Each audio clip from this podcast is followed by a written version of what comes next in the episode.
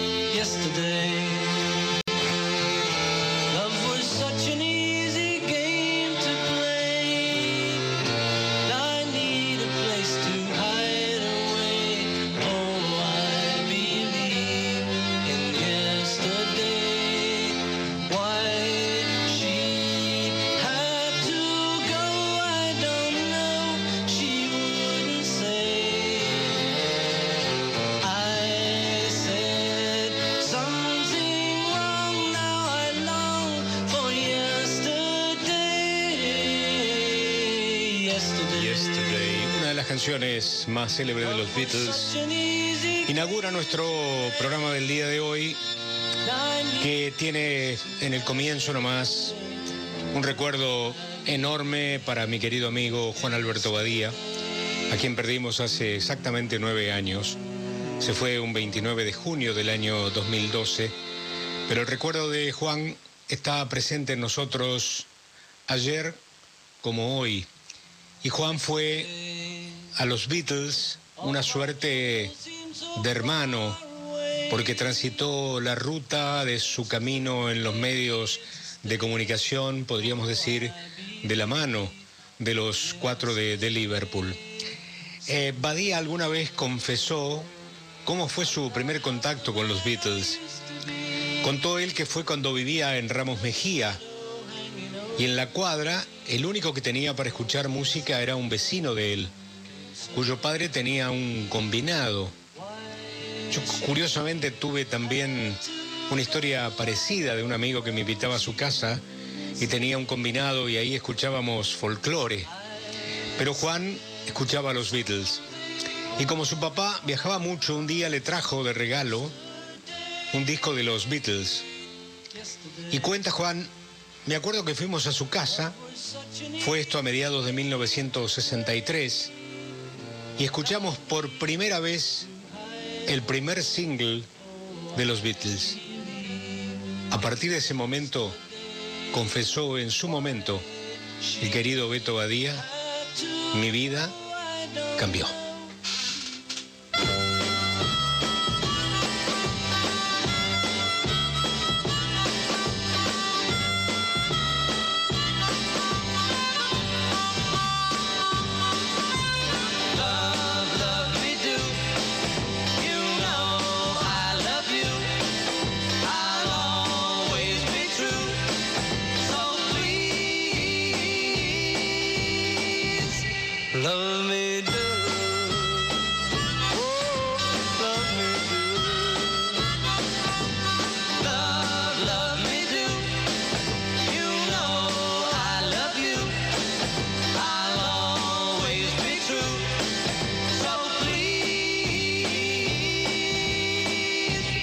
Love me do.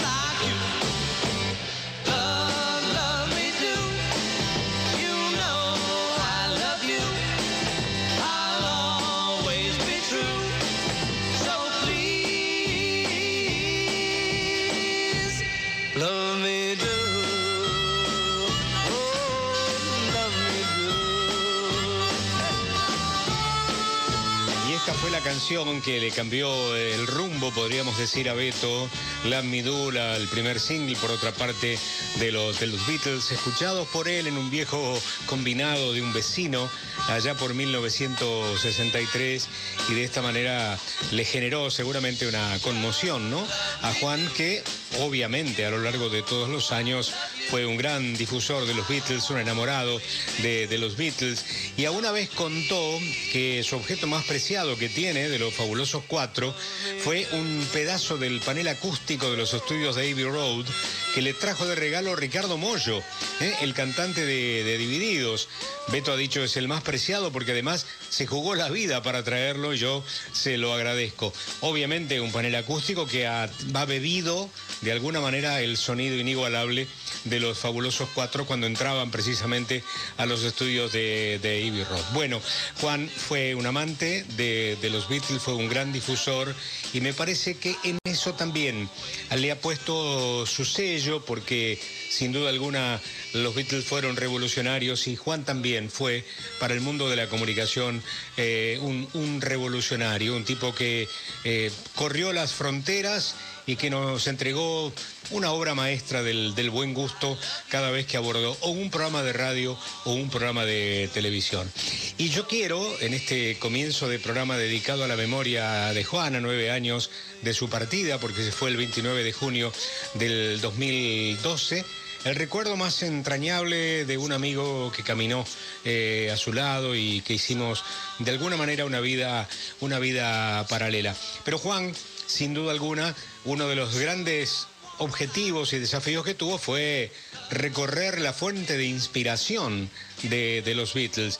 Es por eso que alguna vez, cámara en mano, se fue a Liverpool y recorrió cada uno de los rincones donde los Beatles encontraron inspiración para sus famosos temas. Por eso, me gustaría que en este momento, para presentar esta última canción que vamos a compartir, yo lo llame Juan y le diga, vení Juan, haceme caminar las calles de Liverpool.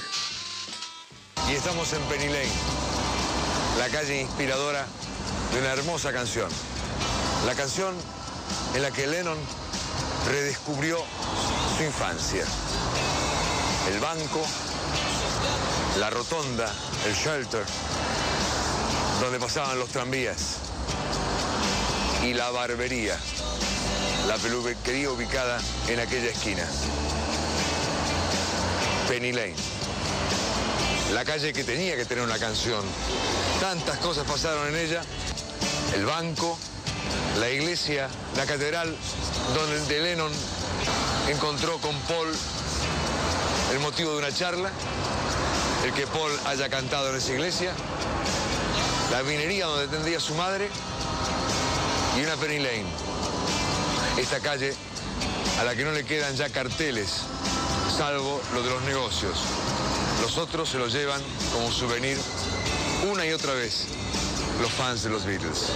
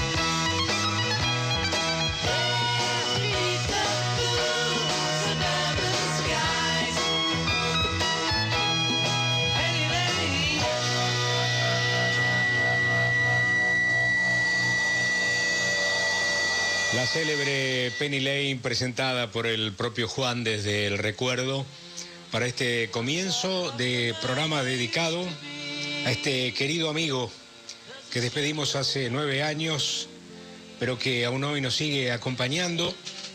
Y cada vez que uno se encuentra o con una canción de los Beatles o se encuentra con algún programa de radio que nos puede recordar, tenemos aquel acercamiento eh, personal y obviamente íntimo que hemos tenido a través de tantos años de, conocimiento.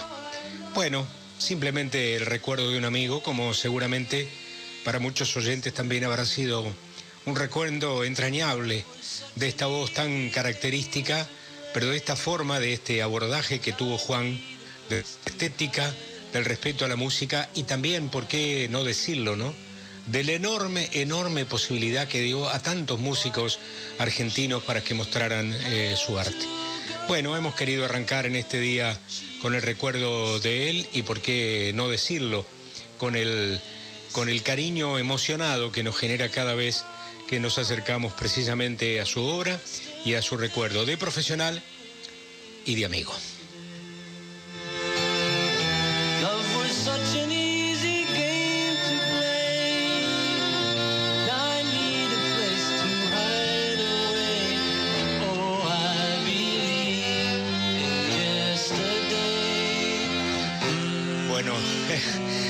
Rehacerse un poquito. Hola Mariana, ¿cómo va? Ay, a buen puerto fuiste por leña, vos también.